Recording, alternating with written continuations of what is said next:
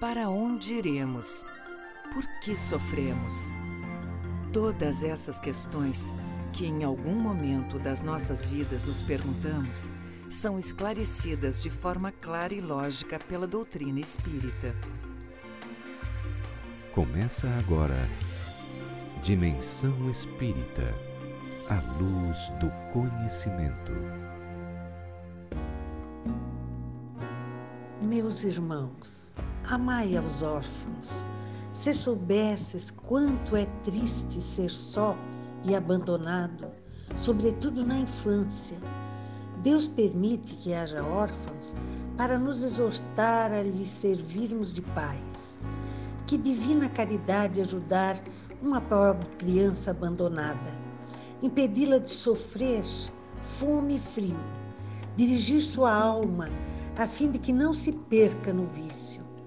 Quem tem, estende a mão à criança abandonada é agradável a Deus, porque compreende e pratica sua lei. Pensai também que frequentemente a criança que socorreis vos foi cara numa outra encarnação. E se pudesses vos lembrar, não seria mais caridade, mas um dever. Assim, pois, meus amigos, todo ser sofredor é vosso irmão e tem direito à vossa caridade. Não essa caridade que fere o coração, não essa esmola que queima a mão que a recebe, porque vossos óbulos frequentemente são bem amargos. Quantas vezes eles seriam recusados se em casa a doença e a privação não os esperassem? Dai delicadamente, acrescentai ao benefício o mais precioso de todos os benefícios: uma palavra, uma carícia, um sorriso amigo. Evitai esse ar de proteção que fere de novo o coração que sangra. E pensai que fazendo bem trabalhais para vós e para os vossos.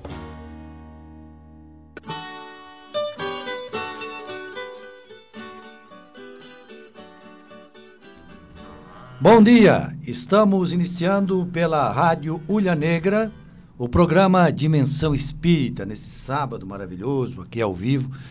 O programa você pode acompanhar também pelo Facebook. É o Facebook nosso, né, do programa Dimensão Espírita. Você coloca ali no Face Dimensão Espírita. Vão aparecer diversos nomes. O primeiro, acho que o primeiro que aparece em azul é o nosso aqui, né, Jefferson? Isso, isso. É o nosso. E também no Facebook da Rádio Ulha Negra. Aí você também pode nos ver. Vamos dar um tchauzinho para vocês aí. Onde é que nós... A câmera lá? Ah, não tá. Tchauzinho para o pessoal que está nos acompanhando. Conosco no programa, é, para nos auxiliar nesta reflexão que nós vamos fazer hoje sobre a abençoada doutrina espírita, nós temos o nosso companheiro do Consolador Prometido de Sara, porque eu também pertenço a, a, esse centro espírita, Associação Espírita Consolador Prometido de Sara. Edson Castanhete, bom dia Edson, tudo bem? Bom dia Gilberto, bom dia Jefferson, bom dia ao nosso convidado, bom dia a todos os nossos amigos ouvintes e agora telespectadores, né, via internet, e ao nosso homem da mesa aqui do som, um bom dia para todos. Como é o nome dele? Como é o seu nome? Marlon, Marlon Medeiros. Marlon Medeiros. Bom dia para o Marlon Medeiros. Esse bom dia formal, que, esse bom dia que eu dei para o Edson é um bom dia formal, porque na verdade a gente vem junto de carro, de Lara, conversando, mais ou menos já falando sobre os assuntos do programa. Também conosco o nosso parceiro de sempre, quando eu não posso fazer, ele toca o programa, né? Como é que foi o programa da semana passada, Edson? Bem? Ó, oh, nosso chefe aí tocou bonitinho. É, é, conseguimos fazer um bom programa, graças a Deus. Eu estou falando do Jefferson Sotério do Ceará de Jesus. Bom dia, Giba. Bom dia, Edson. Bom dia, nosso convidado, amigo do áudio e a todos os ouvintes. É, para mim sempre é uma alegria fazer parte desse programa. E vai, Brasil! Tem até uma bandeirinha, aqui bandeirinha do Brasil, aqui, que né? legal. Né? O nosso convidado é o Juliano Cruzeta, que é presidente do Centro Espírita Libertação da cidade de Orleans. Bom dia, Juliano, tudo bem? Bom dia, Gilberto. Bom dia a todos que aqui estão. Bom dia aos rádio ouvintes. É um prazer, é uma alegria poder participar com vocês pela primeira vez né, na Rádio Ilha Negra Mas é com muita satisfação, muita alegria que a gente vem conversar um pouquinho sobre essa doutrina que tanto nos esclarece, nos dirige. Né? Muito obrigado. E que faz bem para nossa vida, então a gente tem que dividir com os outros aquilo que nos deixa feliz. Exatamente é o, é o tema da nossa reflexão de hoje, porque se a gente perguntar para qualquer pessoa desses 7 bilhões de pessoas que existem né, nesse planeta, o que, que a pessoa quer ser, o que, que ela vai dizer? Eu quero ser feliz. Todo mundo quer ser feliz. E aí vamos falar sobre felicidade. Qual é o caminho que é, para a felicidade? Mas antes de, de, começar a entrevista com o, o, Juliano, eu e o Edson fizemos uma palestra em conjunto, né, junto com o Coral, e a gente fala sobre isso, né, da felicidade, né, de uma pessoa que estava procurando um, uma casa espírita, né? É, é Exatamente. É? Eu, eu, me fiz passar por um palestrante que chegava na cidade e encontrou uma pessoa e perguntou ah, aonde era o centro espírita. Ô, oh, meu amigo, onde é que é o centro espírita aqui da cidade? Onde é o centro espírita de Orleans? E aí tu dissesse, ó, oh, segue a rua aqui, sobe lá, vai lá perto da Pai, depois sobe na ruazinha e tal. E aí, mas achei o local, disse, então, meu amigo, vem comigo, vamos lá assistir a palestra. Daí tu perguntou, qual é o tema? Se é, o tema é a procura da felicidade. Aí ele diz. Tu não tu sabe onde é que é o centro espírita, vai saber onde é que é a felicidade. o caminho da felicidade. Não sabe o caminho do centro espírita, vai saber o caminho da felicidade. Mas esse é um tema que sempre é, é apaixonante, porque é a reflexão e a razão da nossa vida. A gente está sempre em busca da felicidade. É, como é que se busca a felicidade, Juliano? Olha, Gilberto, é, bem complicado, é um tema que com certeza todo mundo é, já fez uma reflexão a respeito. E segundo o Divaldo, que lê muito sobre o Carl Gustav Jung, né, um grande psicopedag psicopedagogo, psiquiatra, é, ele vai dizer que a, o ser humano está em busca de uma coisa que acreditamos nós, a doutrina espírita tem muito esclarecida, que é para onde vamos, de onde viemos, qual a nossa meta, quais os nossos objetivos.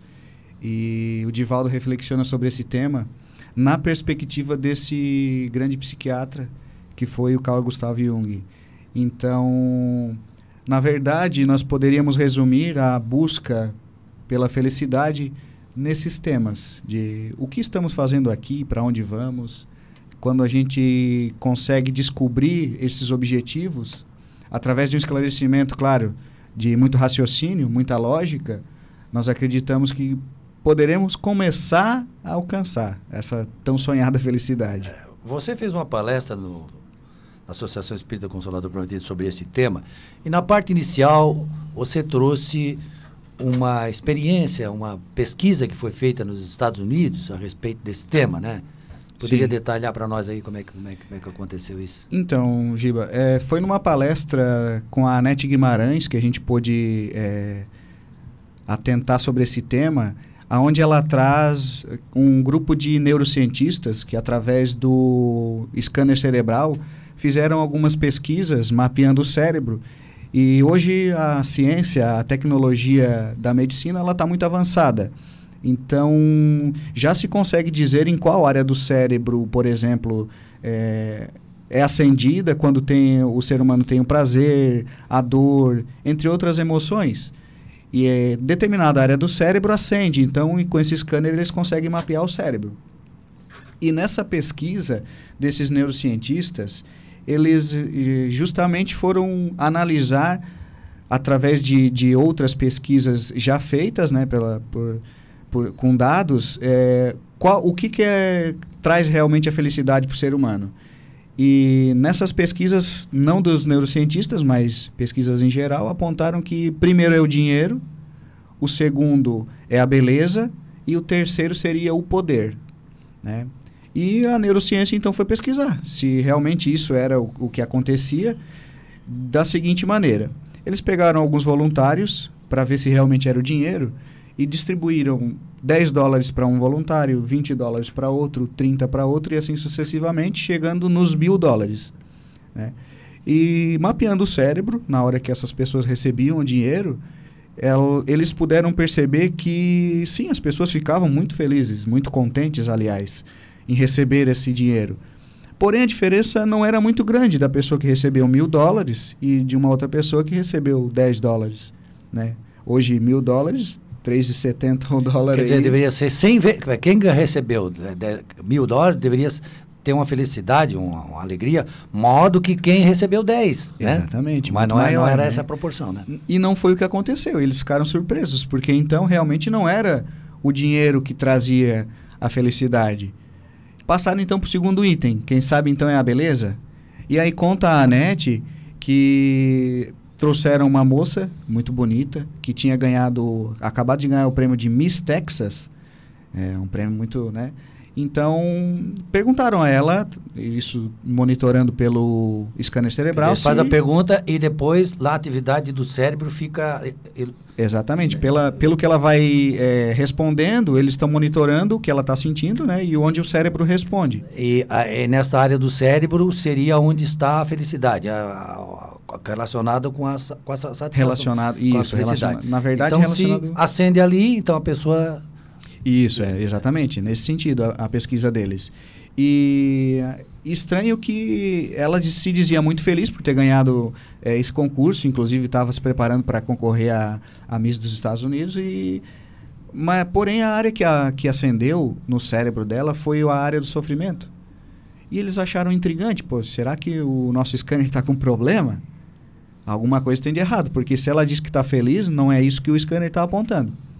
Apurando a pesquisa, chamaram psicólogos e realmente os psicólogos entrevistando ela eh, conseguiram identificar que ela se sentia feliz. Porém, tinha um probleminha aí nessa coisa, porque ela estava feliz, mas ela estava com muito medo de envelhecer, com medo de perder a beleza, Ficar gorda. ficar gorda. Por quê? Porque é interessante, porque se a, a pessoa ela raciocinou assim: eu tô feliz porque sou bonita. E se eu ficar feio, eu serei infeliz. Esse foi o raciocínio, né? E aí porque a- relaciona a felicidade com o fato dela ser bonita. Isso. E, e o sofrimento, a área do sofrimento respondeu muito maior, muito mais do que a área do, da felicidade. E se eu ficar feio amanhã? Né? É. Então serei infeliz pro resto da Exatamente. vida. E aí eles, poxa, vamos por eliminatória, né? É, não é o dinheiro, não é a beleza, então deve ser o poder. Da mesma forma, é, pegaram algumas pessoas que detinham o poder momentâneo, um prefeito, é, uma, um dirigente de uma grande empresa, enfim. E também se sentiam felizes pelos cargos que ocupavam, só que eles também tinham medo de perder o cargo. Eles tinham medo do que as pessoas iam falar deles, de como eles estavam direcionando o trabalho onde eles estavam atuando e também realmente descobriram que não é o poder. E aí foi uma coisa surpreendente, porque se perguntássemos para as pessoas na rua né, o que realmente te faria feliz, a maioria apontaria dinheiro, beleza e poder. Só que realmente a neurociência veio provar que não é isso. É bem É, intrigante. nessa terceira pesquisa do poder, eu, eh, eu me lembro que, que foi dito que inclusive tinha um senador americano que, que participou e ele disse que tinha medo de perder a eleição, né? Olha só. Então é, funciona aquela história. O, o político tem medo do quê? O político tem medo de, de- de- né? de- do voto. Se ele perder a eleição, é. Então ele era feliz pelo fato de ele ter atingido aquele estágio, mas preocupado de, de daqui a pouco perder. É feito mais ou menos, desculpa, Giba. É. É. mais ou menos o seguinte: o cara tem muito dinheiro e eu não tenho nada. Ele tem medo de perder, esse medo eu não tenho, né? Porque eu não tenho o que perder. Então, então, conclusão, não é Dinheiro. dinheiro, não é poder nem beleza. Exatamente. E aí, mapeando o cérebro, eles descobriram também uma outra área, que era a área do prazer. Mas não necessariamente quando eu tenho prazer em alguma coisa, eu estou satisfeito. E aí eles descobriram então a área da satisfação no cérebro. Mas como assim? Se eu sinto prazer eu não estou satisfeito, como é que é isso? Aí a NET dá um exemplo. É, eu gosto muito de bolo de chocolate, então eu comendo uma fatia do bolo de chocolate, eu me sinto. É, eu tenho prazer com, em comer aquele, aquele bolo. Porém, eu não estou satisfeito porque eu estou de regime. E aí aquilo vai me trazer uma gordurinha extra, eu vou ter que malhar mais na academia e assim por diante, em qualquer área, né? Então, e aí eles descobriram que, pô, o prazer faz bem, porém não satisfaz. E é interessante isso, porque a gente vai ver mais adiante que a felicidade ela está relacionada com a satisfação da pessoa em si. Uhum. Mas o mais legal disso tudo é que lá em 1863, através do Evangelho segundo o Espiritismo, Kardec publica uma mensagem dos Espíritos que realmente vai falar a mesma coisa. Olha só, 1863, adiantando o que agora a neurociência vem provar.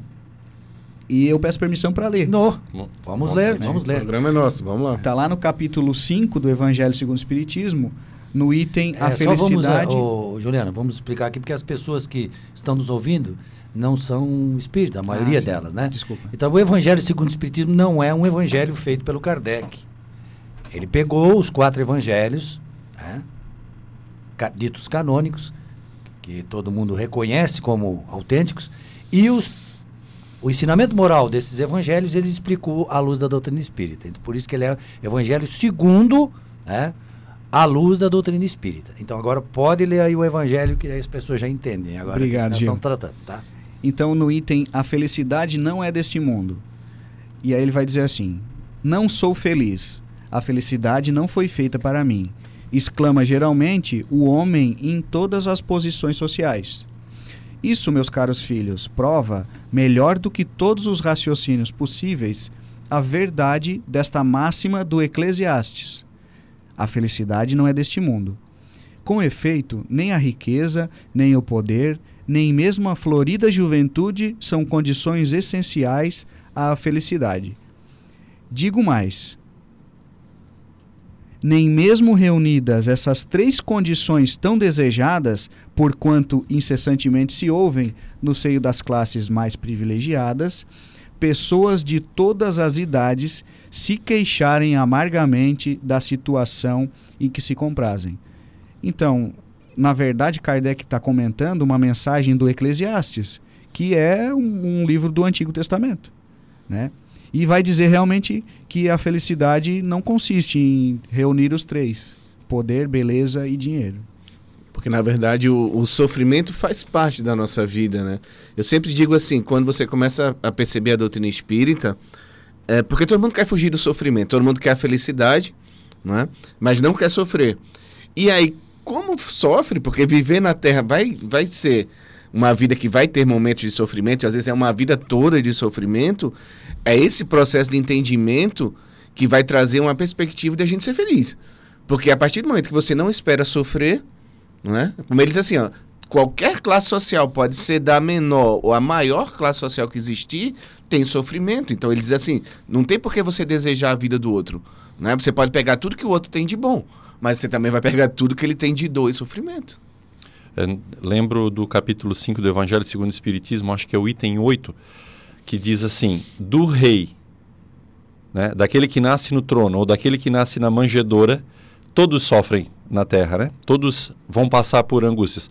Me permita lembrar no, do livro dos Espíritos, na pergunta 920, 921, que fala de felicidade e infelicidades relativas. E aí diz a pergunta que Kardec faz aos espíritos: Pode o homem gozar de completa felicidade na terra?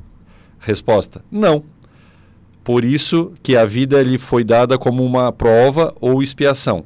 Dele, porém, compete suavizar esse sofrimento. Na 921, ele pergunta: Concebe-se que o homem será feliz na terra quando a humanidade estiver transformada. Mas enquanto isso, se não verifica, poderá conseguir uma felicidade relativa, não é nem completa, é relativa. Resposta dos espíritos: o homem é quase sempre o obreiro da sua própria infelicidade. Então nós já estamos chegando ao final do primeiro bloco. Nós vimos nessa primeira parte que não adianta a gente procurar a felicidade na beleza, nem na riqueza e nem na No poder. e nem no poder. né? Nem na Não é juventude que essas. No coisas- material, né, Gilberto? Essas coisas são importantes, claro que são. Mas nós não podemos colocar nossa felicidade nessas coisas. Daí acaba, aí nós nos tornamos infelizes.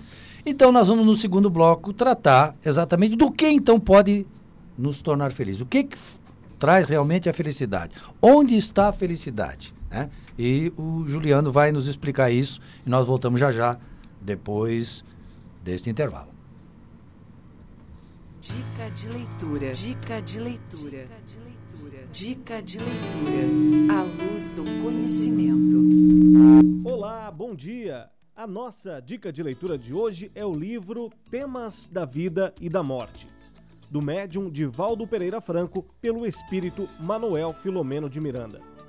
O Espiritismo oferece amplos recursos para aqueles que buscam sua transformação moral e sua libertação rumo à felicidade.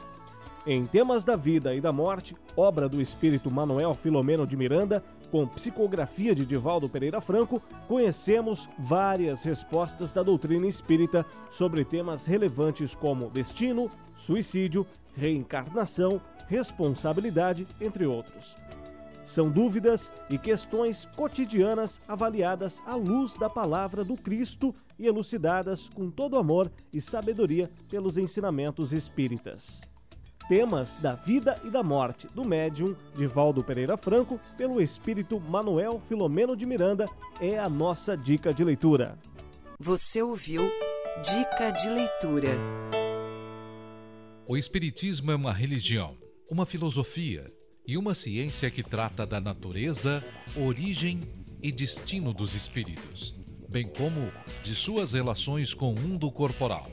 Esse conjunto de princípios e leis, revelados pelos espíritos superiores, estão contidas nas obras de Allan Kardec, que constituem a codificação espírita, que são o Livro dos Espíritos, o Livro dos Médios, o Evangelho segundo o Espiritismo, o Céu e o Inferno e a Gênese. O Espiritismo realiza o que Jesus disse do Consolador prometido: conhecimento das coisas, fazendo com que o homem saiba de onde vem, para onde vai e por que está na terra. Atrai para os verdadeiros princípios da lei de Deus e consola pela fé raciocinada e pela esperança. Por isso, leia, releia, estude e conheça as obras da codificação espírita. Dimensão espírita. A luz, a luz do conhecimento. Dimensão espírita à luz do conhecimento. Espiritismo à luz do conhecimento. Essa doutrina que nos esclarece, que nos facilita a vida no sentido do entendimento, porque as dificuldades para para nós, conhecemos a doutrina ou aqueles que não conhecem, é a mesma. Né? Nós estamos exatamente tratando desse tema. Tanto faz você morar no Brasil como morar no Japão, você passa por dificuldades é, as mesmas. Né? Você vê assim países é, extremamente. Às vezes eu discuto com as pessoas, né, que fico trazendo modelos de outros países assim. Ah, esse país que tu tá falando aí, não é lá onde tem bastante suicídio? Aí o cara assim, é verdade. Eu pergunto, mas que, que, né, que modelo é esse então que, que é tudo perfeito e de repente as pessoas estão se matando? Não tem, não tem sentido, né? Aí a pessoa dá uma baixadinha na bola tal. Nós estamos no, no Brasil porque é aqui é que nós devemos estar. Né? Deus não se engana ao nos colocar aqui. Deus nos colocou onde a gente precisava estar. E estamos aqui agora refletindo sobre esta questão da felicidade, que é uma coisa comum a qualquer pessoa deste planeta. Já vimos na primeira parte que não é buscando na riqueza, nem no poder e nem na beleza, a felicidade. Então vamos agora perguntar para o Juliano, que é lá do Centro Espírita Libertação de Orleans, do qual ele é presidente, o seguinte: se não são estes fatores que nos tornam felizes, de onde é que vem a felicidade? Como é que a gente busca a felicidade? Onde é que a gente vai encontrar a felicidade?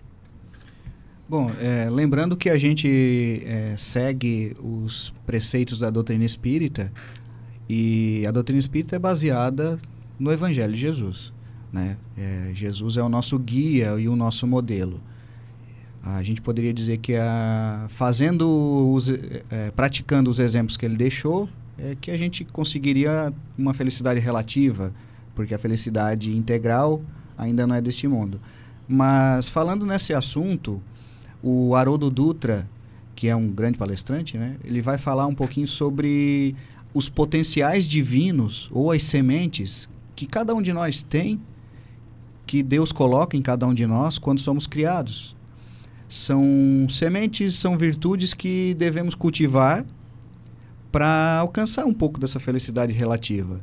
Quais seriam então essas sementes? seriam a paciência, a humildade, a caridade, enfim, virtudes é, que fazem com que a pessoa se melhore, faça o bem para o outro e assim consiga se sentir melhor também. Né? Interessante que na pesquisa que a Anete comenta, é, os neurocientistas vão dizer que eles descobriram que a felicidade está é, muito relacionada com a satisfação. Então, e eles descobriram também que coisa, as coisas que mais satisfazem as pessoas, primeiro é aprender. Primeiro de tudo, aprender. E o segundo é superar-se. A superação, a conquista, a subir no pódio, atingir as metas, enfim. E aí a gente lembra do Chico, Chico Xavier, porque ele tinha uma frase que ele dizia assim: é, tudo que eu pude aprender até hoje com os bons espíritos, com a doutrina espírita e com Jesus, é melhorar-me sempre. Ou seja, estar sempre melhorando, estar sempre aprendendo. Né? E a gente comentava no, nos bastidores, né? o Jefferson falou muito bem a esse respeito, é, na questão da, das virtudes, da conquista da consciência, né, Jefferson? Uhum. É porque, na verdade, assim, Kardec faz uma pergunta, né? Como é que a gente pode ser feliz na Terra? Porque, por exemplo, a doutrina espírita faz com que a gente use a razão, o raciocínio, porque às vezes você vivendo somente na emoção, você vai dizer, essa vida não presta, né? Porque é só dor, sofrimento, só dificuldade, conta para pagar. E aí Kardec faz essa pergunta, como é que eu posso ser feliz na Terra? Os espíritos respondem, é, materialmente, você tendo o seu necessário. Porque quanto mais você quiser ter e você não tiver, você sofre. Quanto mais você tiver e você perder, você sofre. Era o que Giba vinha falando sobre ter e perder. E ele diz, imoralmente, é consciência tranquila. Agora a gente diz assim, poxa, nós somos todos imperfeitos, como é que ter consciência tranquila? Aí eu sempre lembro do Chico, né? O Chico dizia assim: eu não posso voltar atrás e fazer um novo começo, mas eu posso me modificar agora e fazer um novo final. Que aí bate exatamente essa de vencer a si mesmo, né? Porque essa é a meta da doutrina espírita, é a gente se reconhecer como seres imperfeitos e lutar constantemente para melhorar, adquirindo essas virtudes. É, essa questão, essa imagem que o Haroldo usa da semente é interessante, porque quando você olha um carvalho, né, de 30 metros, 30 metros de altura, chega um carvalho, né? Ele veio de uma sementezinha pequenininha. E para ele chegar àquela altura, todo o conteúdo do carvalho estava naquela semente. Todo o potencial dele, né? Claro que ele absorve nutrientes, externos, né? nutrientes, mas a essência está ali. E esse é o sentido exatamente da semente em relação à nossa a nossa a comparação com nós como espíritos. É esse nós temos todo esse potencial em nós como somos criados né? Esse potencial divino que existe em nós né? e o que nos cabe é desenvolver isso e à medida que a gente vai desenvolvendo é esse potencial esse nós vamos nos tornando mais felizes. Então a nossa felicidade está relacionada com o nosso estágio evolutivo. Mas a, ah, vamos voltar aquelas duas questões ali. Você falou que lá naquela pesquisa nos Estados Unidos, as principais causas de satisfação de natureza neurológica, né, é, são aprender e superação. superação. Vamos, vamos, vamos colocar então relacionando com o espiritismo, aprender. Para que que nós estamos na Terra? Para aprender, né? Pra a gente está para evoluir, exatamente. E lembrando de uma frase de Jesus: sede perfeitos como vosso Pai celestial, ou como nosso Pai celestial, né? E aí Jesus já evolui. Exatamente. E a ele gente nem só... se colocou como modelo, ele disse pai, porque daí é a constante evolução, né? Esse é o sentido da frase. Exatamente. É, é o, o, o, espírito nunca para de evoluir. Nenhum espírito para de evoluir. Ele vai. É, é, é, é, perfeito. Então ele já coloca o pai, porque ninguém nunca vai chegar lá. Então quer dizer o quê? Vamos sempre evoluindo. Primeira coisa, aprender. Segundo, superação. Superação o que, que é? Não é superar o outro. Exatamente. É, é você superar a si mesmo, ou seja, você ser cada dia um pouquinho melhor do que você era ontem. E quando você percebe hoje, né, a gente faz essas reflexões, né? Ah, eu dei uma melhorada, ah, dei uma melhorada, sou um pouquinho melhor, agora entendo melhor. Isso traz uma satisfação que não tem preço. Exatamente. É, está no, é, tá no trânsito, por exemplo, e, poxa, se eu tô com pressa, a rodovia é minha. Então, todo mundo que está na minha frente me atrapalhando, eu vou xingar, né? E se eu estou mais calmo, por exemplo, quem vem atrás de mim que está com pressa, que, né, que espere. Ou passa por cima. Ou passa por o cara cima. passa a buzinar, a gente diz, passa por cima. Né? E aí, de repente, a gente está vindo, tá indo para algum lugar e tem que chegar lá calmo, tranquilo. Só que o que a gente fez no caminho não vai nos deixar calmo e tranquilo. Vai fazer com que a gente chegue lá muito ansioso e talvez a coisa que a gente foi fazer não vai render tanto.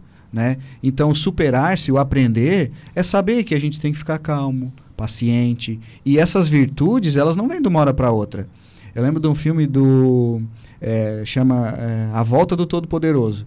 E a, a, a moça está sentada no, num bar, falando em, em paciência e tal. E, e aí o Deus né, vem conversar com ela, né? E diz assim: se você pede paciência para Deus, ele vai tirar do bolso e vai te dar a paciência? Ou ele vai te dar condições, é, algumas dificuldades, vivências para tu alcançar essa paciência? Né? E é exatamente esse o sentido do aprender e do conquistar-se, né? do é, evoluir. Exatamente nesse sentido. Eu tenho, tenho um exemplo assim é, que eu gosto de usar na palestra justamente sobre aprender e superar. Eu sempre pergunto na minha palestra às vezes assim se a pessoa sabe jogar xadrez. Por quê? A pessoa não sabe e vai jogar com quem sabe. Dez partidas. A primeira ele vai todo empolgado, perde. A segunda vai um pouco mais empolgado ainda para tentar, perde. Na terceira ele já começa a ficar triste. Na sexta ele já começa a ficar com raiva. Na nona ele já quebra o tabuleiro. E na décima ele mata o. Mata o cara porque ele não sabe jogar xadrez. Então, o grande objetivo nosso na minha vida é entender esse jogo da Terra. O que, que eu estou fazendo aqui? Qual é a finalidade desse jogo?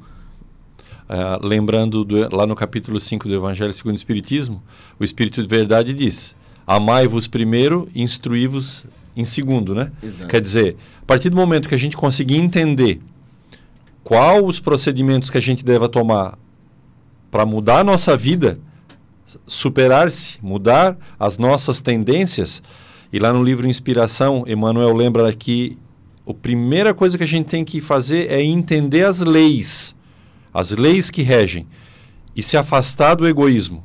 E o que, que é o egoísmo se não todo o pai dessas tendências nossas? Claro, a gente está falando de um modo muito amplo, né? Quando ainda hoje a gente não consegue entender nem a própria tendência pequenininha que a gente tem. Mas já está escrito, já tem o caminho para a gente fazer.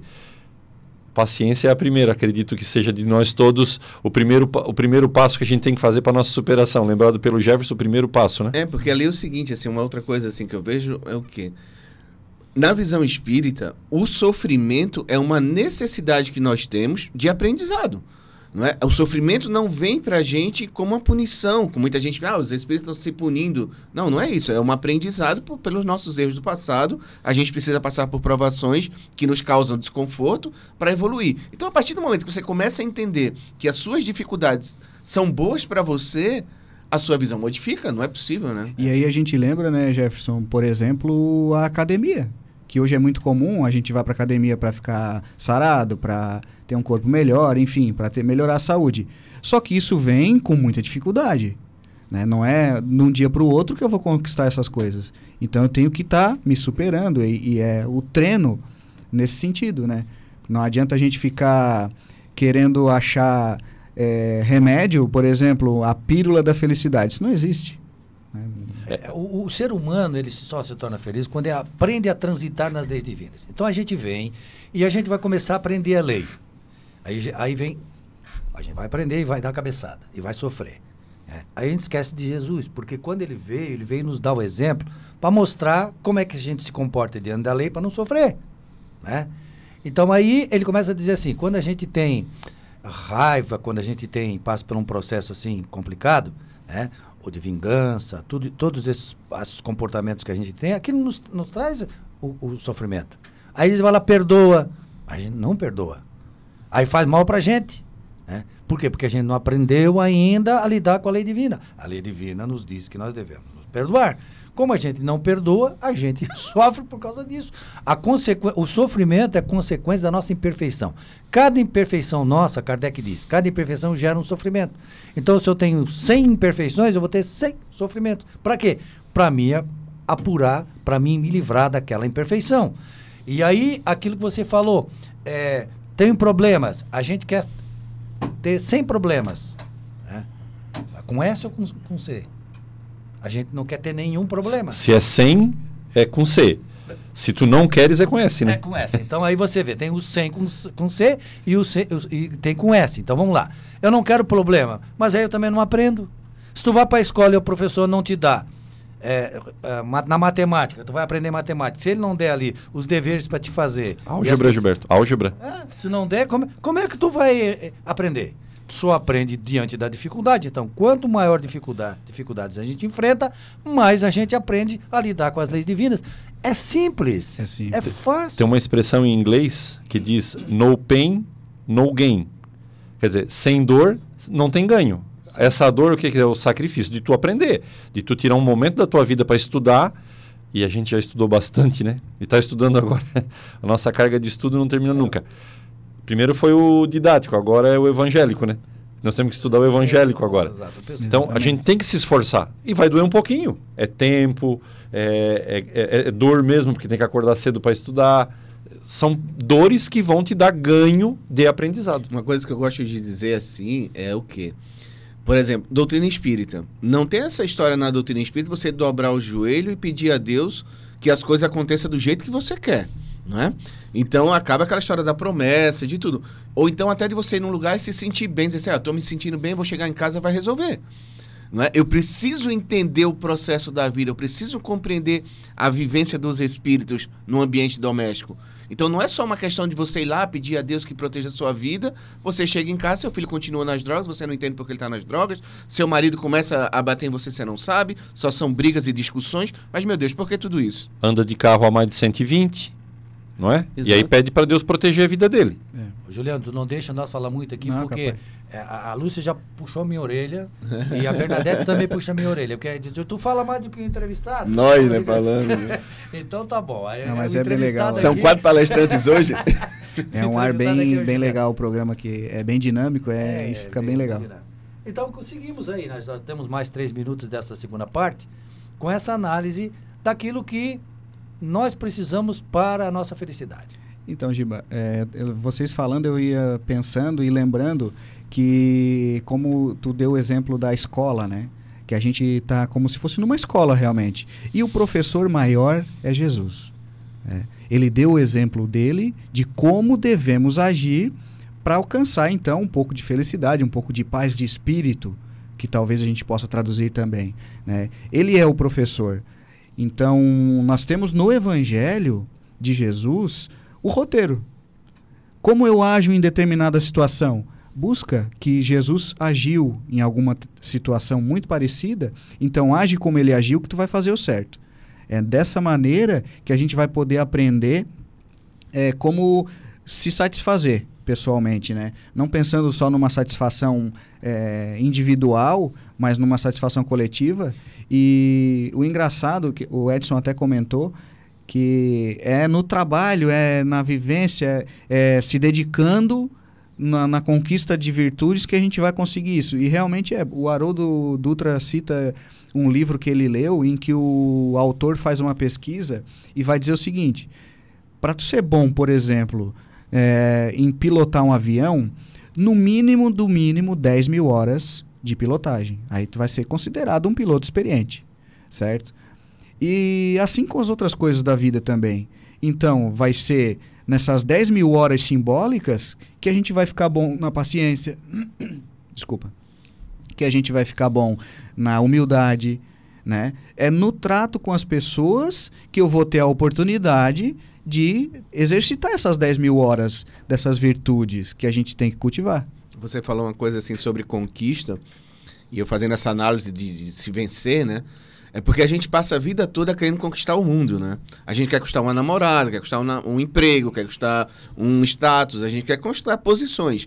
E muitas vezes, na hora do sofrimento, que a gente cai lá nas nossas decepções, é que a gente vai perceber que a gente precisa se conquistar primeiro, né? Às vezes é o amor próprio, né? Na verdade, eu tento um equilíbrio familiar, as pessoas só me machucam, eu sofro muito porque eu queria aquela felicidade, ela não vem, e eu vou buscar a minha felicidade para poder sair dali, né? Então, quanto mais rápido a gente entender que a gente precisa se conhecer primeiro, se fortalecer para viver no mundo e com as pessoas, as dificuldades vão vir, mas a gente vai estar bem mais preparados para passar por elas. E nós estamos chegando ao final do segundo bloco de reflexões Voltamos já já com a parte final do programa. Agenda Espírita. Agenda Espírita. Neste sábado, nós temos o Centro Espírita Seara de Jesus na cidade de Criciúma, com sua palestra pública iniciando às 20 horas. Amanhã, domingo, temos o funcionamento do Centro Espírita Allan Kardec, também em Criciúma, com início às 20 horas. Na cidade de Balneário Rincão, temos o Centro Espírita Sandálias do Pescador, com a palestra pública iniciando às 20 horas. Segunda-feira, nós temos o Centro Espírita Círculo da Luz, também em Criciúma, com palestra pública às 20 horas. Na cidade de Sara, funciona a Associação Espírita Consolador Prometido, também com início às 20 horas. Já na terça-feira, na cidade de Criciúma, o Centro Espírita Allan Kardec, com palestra pública às 16 horas. Também na cidade de Criciúma, o Centro Espírita Seara de Jesus, com palestra pública iniciando às 19h30. Já na cidade de Uruçanga, nós temos o Centro Espírita Emmanuel, com palestra pública às 20 horas. Quarta-feira funciona o Centro Espírita Raio de Luz, na cidade de Morro da Fumaça, com palestra pública às 19h30. Na cidade de Siderópolis, também na quarta-feira, funciona o Centro Espírita Jesus de Nazaré, com palestra pública às 19h30. Quinta-feira, na cidade de Criciúma, o Centro Espírita Seara de Jesus com palestra pública às 14 horas. O Centro Espírita Círculo da Luz, também em Criciúma, inicia as suas palestras às 20 horas. E o Centro Espírita Chico Xavier, também na cidade de Criciúma, inicia sua palestra pública às 20 horas. E sexta-feira funciona o Centro Espírita Allan Kardec de Criciúma, com palestra pública às 20 horas. Agenda Espírita. Agenda Espírita.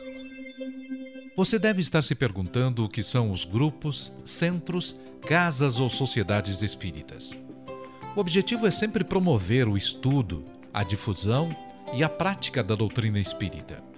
Tudo isso nada mais é do que núcleos de estudo, de fraternidade, de oração e de trabalho, praticados dentro dos princípios espíritas para a formação espiritual e moral são postos de atendimento fraternal para todos os que procuram com o propósito de obter orientação, esclarecimento, ajuda ou consolação. Toda prática espírita é gratuita, como orienta o princípio moral do Evangelho: dai de graça o que de graça recebestes. Procure o centro espírita mais perto de sua casa e conheça mais. Seja bem-vindo. Estamos esperando você de braços abertos. Dimensão Espírita, a luz do conhecimento.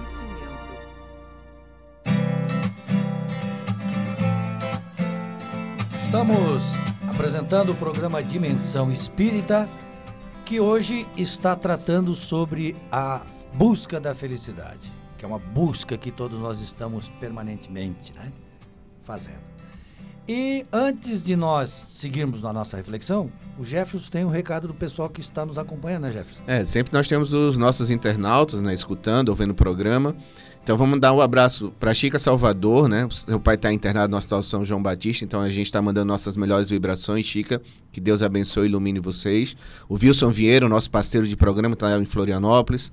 A Francis Lene, que é estudante do Ceará de Jesus não é? Tem a Núbia Lima, tem a Sandro Liceia, tem a Michele Crispim, tem a Érica Coan, né, nossa amiga que de vez em quando vem no nosso programa, tem a Viviane Pereira, tem a Disse Elizabeth, a Joima Bonadeu, que é lá de Orleans, não, de Lauro Miller, a Andréa Caneve, que é de Uruçanga, tem a Sara Pereira, é uma turma grande aqui, a Michele Crispim. Então, pessoal, muito obrigado pela participação de vocês. Continuem participando sempre com a gente. É, Jesus esteve aqui há dois mil anos e deu um recadinho simples para nós que até hoje a gente não entendeu. O reino de Deus está dentro de nós. E a gente fica procurando fora. O problema nosso é esse, é que a gente fica procurando o reino de Deus, que é o reino da felicidade, que está dentro de nós, a gente procura fora. E exatamente esse, esse simbolismo que Jesus traz é o quê? É o espírito, né? É no espírito que nós temos que buscar a nossa felicidade. E aí o Juliano, que está nos conosco analisando esse tema da felicidade, está nos dizendo aqui, com o apoio de do Haroldo, de outros, do, do Divaldo, né?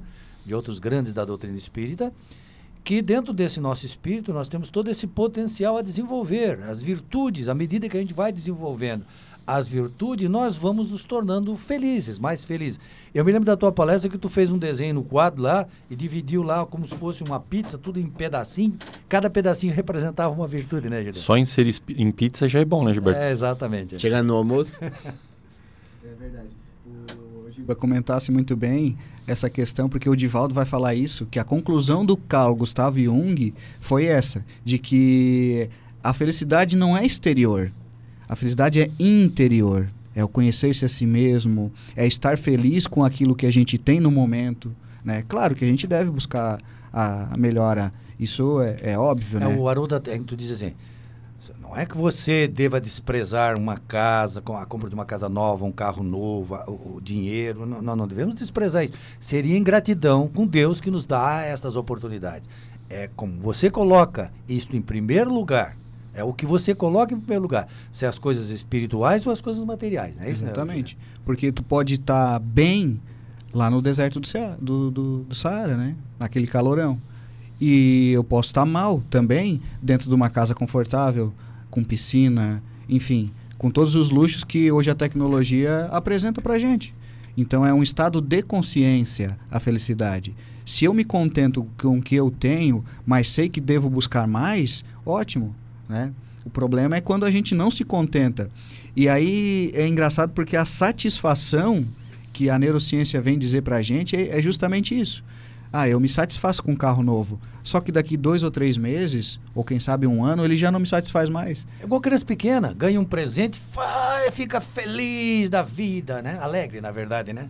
A gente usa o termo feliz, confunde uma emoção com, com, com um estado permanente nosso, né? Fica alegre com aquilo, e daí passa um tempo, a gente pergunta, e o brinquedo? Não, o brinquedo já foi, agora quero outro. Por quê? Porque você está colocando numa coisa material a tua felicidade. É a felicidade exterior que o Jung vai falar. E aí Jesus vai dizer assim, né? É, bebe da água viva e não sentirás mais sede. Porque a água é um exemplo. A gente tem sede toda hora. Bebe, mata a sede, daqui a pouco tem sede de novo. E é isso, né? Realmente. O Haroldo vai falar também na questão da, da reencarnação como sendo o pilar essencial para o nosso aperfeiçoamento, para nossa aprendizagem. E é bom lembrar, né, que a gente é um espírito com espírito milenar, né, com diversas e diversas reencarnações. E essas horas que o Haroldo vai comentar do livro, a gente vem exercitando exaustivamente em não perdoar, em ser bravo, muito bravo com as pessoas, enfim, essas horas a gente gastou ao longo dos milênios, das reencarnações, com coisas ruins. Só que a, a frase que o Jefferson falou do Chico, ela é ótima, né? Porque não posso voltar atrás e fazer um novo começo, mas posso começar agora. Né? E eu vou ter a chance. Então é cultivando essas virtudes pouco a pouco, né? Não adianta ficar ansioso porque não vai ser amanhã que a gente vai conquistar a paciência. Uma outra coisa, Juliano, só para completar, desculpe seu raciocínio. O que modifica na visão espírita é que eu modifico o meu futuro, meu futuro espiritual. Porque se a pessoa não tiver um entendimento de vida após morte, de, de continuar reencarnando, ela está com 70 anos, para que eu vou mudar? Né? Às vezes a pessoa chega no estágio da vida assim, eu vou mudar para quê? Daqui a pouco eu vou morrer. Se usa a expressão, né? Esse não muda mais. Olhem bem as bem-aventuranças. Jesus está lá no monte dizendo que feliz é esse, feliz é aquele. Aí o cara está lá, aí vai morrer a semana que vem. Está lá velhinho escutando. Se isso não interessa para mim, não dá mais para mim ser feliz. Eu já estou muito velho. Ele está falando para o espírito. E o espírito, ele continua. Né? Ele não morre mais. Ele é imortal. É, quando, chega, é quando chega um senhor assim, de idade no centro espírita, ah, se eu soubesse disso antes. Sim, agora sabe de agora e vai aproveitar para as outras encarnações. O, o, Juliano lembrou bem que o nosso espírito é milenar. Milenar, e aí eu sempre digo nas minhas palestras, quantas encarnações nós já tivemos? Ninguém sabe. Então a gente está muito mais treinado em ser rude, em ser não amoroso. Por quê? Se essa nossa encarnação é a melhor de todas, como que a gente. A nossa última, provavelmente, a gente usava espada. A gente usava revólver na cintura. A gente tinha que se defender na, na bravura, na luta. Então, até ontem, a gente era rude. E hoje a gente já quer ser feliz de uma hora para outra, mudar todo. Não, calma. O próprio Haroldo lembra que para a gente mudar uma das nossas uma das nossas tendências são os 500 anos mais ou menos. Então são quantas outras encarnações para frente? Muito para frente, é verdade, né? É como se a gente plantasse uma macieira e quisesse colher o fruto amanhã, né?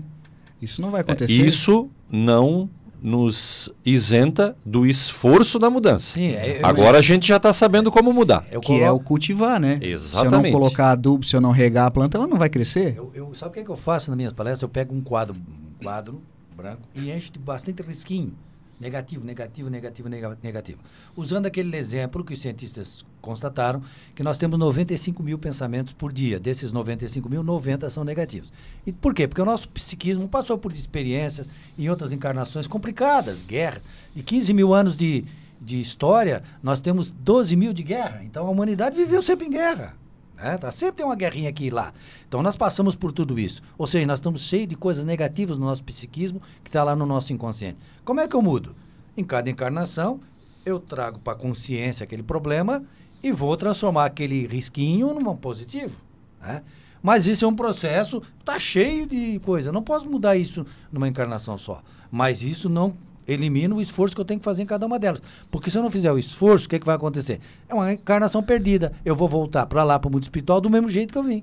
E o que, que é o esforço, se não o que os neurocientistas falaram, né? Aprender e conquistar. Né? Esse é o esforço. Então a gente deve fazer isso. É interessante que o Agora me fugiu. Eu, ia, eu tava com uma coisa para falar, agora me fugiu, desculpa. Não, mas então tu completa o que. O que... Não, assim, é, o, na, na, visão que eu tava também é uma, uma questão agora para mim, né? É porque o Espiritismo serve muito para mim. Então ele deixa bem claro assim: é, se você errou, né, que nós somos imperfeitos, não se humilhe para ninguém, Emmanuel falando, né? Não se humilhe para ninguém para pedir perdão. Você ainda não mora no planeta dos anjos. Porque muita gente vai pedir perdão para um cara pior do que a gente. Não é? Então ele diz o seguinte: lembre de Jesus. Vai e não peques mais. Então essa consciência que a gente tem que começar a ter de realmente se modificar, né? Lembrou, Juliano? Lembrei que do que é, Gerson é, então? falando, é, era é. essa frase de Jesus, né? Porque a gente se atém muito... A espiritualidade a... falando com a é. gente, rapaz. Poxa, eu não sou... Ah, eu não vou mudar, eu, eu, fiz isso. E a gente se culpa muito e o processo de culpa, ele não ajuda a gente a subir. Ele só puxa a gente para baixo. E aí lembrei, o Jefferson falou muito bem, era isso que eu queria falar. Jesus, quando vai falar para aquela mulher, né? Vai e não peques mais. Porque cadê os teus julgadores? Né? Eles não me julgaram. Eu também não te julgo, disse Jesus. Vá e não peques mais. É o começar de novo. Para mim é essa mensagem, muita gente fala dessa mensagem olhando para a gente não julgar os outros, né? Agora eu olho essa mensagem como a maior mensagem de auto perdão, não é? Porque se você errou, você tá sozinha, não tem ninguém com você e você errou, cara, nem Jesus nem Deus vai te condenar. A mensagem já foi dada. Recomeça. Só que nos dias atuais vão jogar pedra mesmo, porque e, e, essas pedras que são jogadas, aí é bom a gente falar aqui, ah, essas mensagens aí de pedra não existem mais. Existem as pedras virtuais, as pessoas que lá na internet ficam jogando pedra, essa pedra aí, pedra da condenação, né, da crítica, tá aí. E, e, essa pedra, ela é uma pedra mais perigosa do que aquela pedra lá do tempo de Jesus, por quê? Porque ela vai no mundo inteiro. Ela mata não só a pessoa, como mata todo o, o, futuro daquela pessoa, a família daquela pessoa. Então essas pedras a gente tem que tomar cuidado também não jogar. Né? Ah, lembrando, lembrando da consciência, uh, porque na verdade a gente procura a felicidade no material e, e, acaba que a consciência é o nosso mundinho, né? A nossa consciência é o nosso mundinho. Então o Emmanuel lembra que a gente deva construir o lar em cima da pedra, uh, o estudo, né, a nossa formação na educação e deva formar a nossa felicidade na consciência e na bênção de Deus. Né? Por quê? Porque agora que eu sei, quando eu chegar do lado de lá, eu vou me perguntar para quem o Deus vai me perguntar o que que tu fizesse não é a minha consciência que vai me perguntar o que tu fizesse e aí sabendo daquilo que eu podia mudar e não mudei eu fico com esse amargor no meu coração poderia ter feito diferente e não fiz então a felicidade ela já nasce dentro da nossa consciência o fato de a gente poder é, mudar e aí e vai limpando nosso, no, nossa mente. E quando a gente conquista a consciência, por exemplo, a pessoa pode chegar para você e esbravejar, xingar. Se eu tenho uma noção já de paciência, de humildade, poxa, ele não deve estar num bom dia. Então eu não vou me desequilibrar por isso, né? Vamos agir de forma. E aí, aquele disco da pizza que a gente estava comentando, ele vai se preenchendo, porque eu conquisto um pouquinho da paciência, eu conquisto um pouquinho da humildade, e isso me satisfaz. E ainda me impulsiona porque me faz querer mais. Né? É a satisfação que a neurociência está dizendo aí. Ô, Juliana, nós estamos aqui já no, caminhando para o final do programa e temos que deixar né, que o nosso entrevistado faça as suas conclusões com todo o tempo que for disponível porque nós falamos demais, até não era para ter falado tanto assim, né? Mas a gente se empolga pelo tema. Tá aí, Juliano. Então, é, qual é a conclusão que você nos traz a respeito deste tema aí? A busca da felicidade. Como nós devemos buscar essa felicidade? Eu, é, podendo ter esses estudos do Haroldo, da Anete Guimarães, do próprio Divaldo, né? E, claro, nunca deixando a, a nossa doutrina, porque é, é, embasado nela e no Evangelho de Jesus que a gente vai é, conseguir se melhorar, seria no, numa frase que o Edson lembrou: Amai-vos e instruí-vos, eis o mandamento. Né? Porque vai ser na, na vontade na nossa vontade, no nosso aprendizado, aplicado com o nosso pensamento, com a nossa vibração de amor, que a gente vai conquistar devagar, devagarinho, isso é, é um processo que vai levar muitos milênios ainda, mas é que a gente vai conquistar a tão sonhada satisfação, que a neurociência diz, que é a felicidade. Muito bom, muito legal. E você, Jefferson, o que você... Bom, é, olhando o Juliano falar agora, me lembrou o seguinte, imagine aqueles boletos todos para você pagar, não é? Quando você pagar o primeiro, fique feliz. E depois vai pagando os outros devagarzinho. Mas sabe o que, é que acontece com a gente, Jefferson? esse negócio do boleto aí. A gente acaba não pagando o boleto e ainda fazendo mais dívida. É. Aí quando a gente. É, esse que é o problema nosso esse das é encarnações. Entendeu? Não tem é, das encarnações. é, o boleto. Você não paga a prestação do mês e a seguinte já está lá. Aí você acumulou duas. É, então a gente não deve deixar é, para a outra encarnação ah, eu aprendi, eu aprendi lá em Florianópolis um ditado que diz assim: não deixe para amanhã o que você pode fazer depois da manhã. Né? Então é o que a gente faz, a gente fica sempre deixando para depois. Né? Uhum. E aí, Edson? Não, eu queria só lembrar, agradecer o Juliano e queria lembrar assim: é que na verdade a gente faz a felicidade como um objetivo. E aí fica correndo atrás do objetivo. E agora que a gente está na Copa, né? A gente, fazendo uma analogia, todo mundo pensa no gol. Mas se tu não tiver uma estratégia de jogo no meio de campo, tu não chega no gol. Se tu só querer o gol, o gol, tu vai ficar batendo na defesa.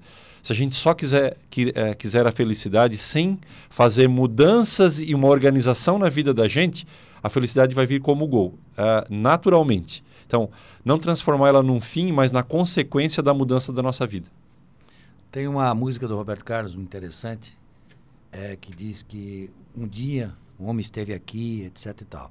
E tem uma parte, né, que na parte final diz assim: Eu sei que um dia ele vai voltar e nos mesmos campos procurar o que plantou e colher o que de bom nasceu, chorar pela semente que morreu sem florescer.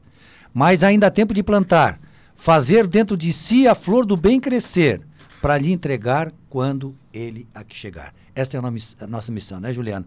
Já dando as despedidas finais, de fazer a flor do bem né? Florescer dentro de nós, como você deu aquele exemplo da semente ali, né? É isso que nós temos que fazer e é isso que, que Cristo espera de nós, né? Nós acreditamos que sim. E a doutrina espírita vem cada vez mais nos ensinando isso. E eu queria agradecer o convite, foi muito legal estar participando com vocês nesse programa. E esperamos que possamos estar mais vezes com vocês, porque, poxa, é um bate-papo muito legal e a gente aprende muito. E a gente, claro que vai convidar, né? Ainda mais quando a pessoa se oferece assim, né? publicamente. claro que nós gostamos de contar aqui com os colaboradores, nós temos diversos. O Vils está na hora de voltar, ele está lá em Florianópolis, está nos escutando. Vils, está na hora de tu voltar. Nós vamos combinar contigo aí, quando é que tu pode vir, tu já dá o recado, nós já vamos marcar. A Lúcia, a Lúcia também, que teve esses dias Sim, aqui a Lúcia, também, ela, já também vai voltar ótima, a, a Lúcia, ótima, ela vai voltar. E nós não vamos falar tanto, vamos deixar ela falar mais do que nós falamos, né? Pessoal, Estamos chegando ao final do programa. Agradecemos ao Juliano, que veio lá de Orleans e que agora vai voltar para lá, né? É que faça uma boa viagem de retorno, a gente agradece muito. E nós voltamos no próximo sábado com o programa Dimensão Espírita. Até lá!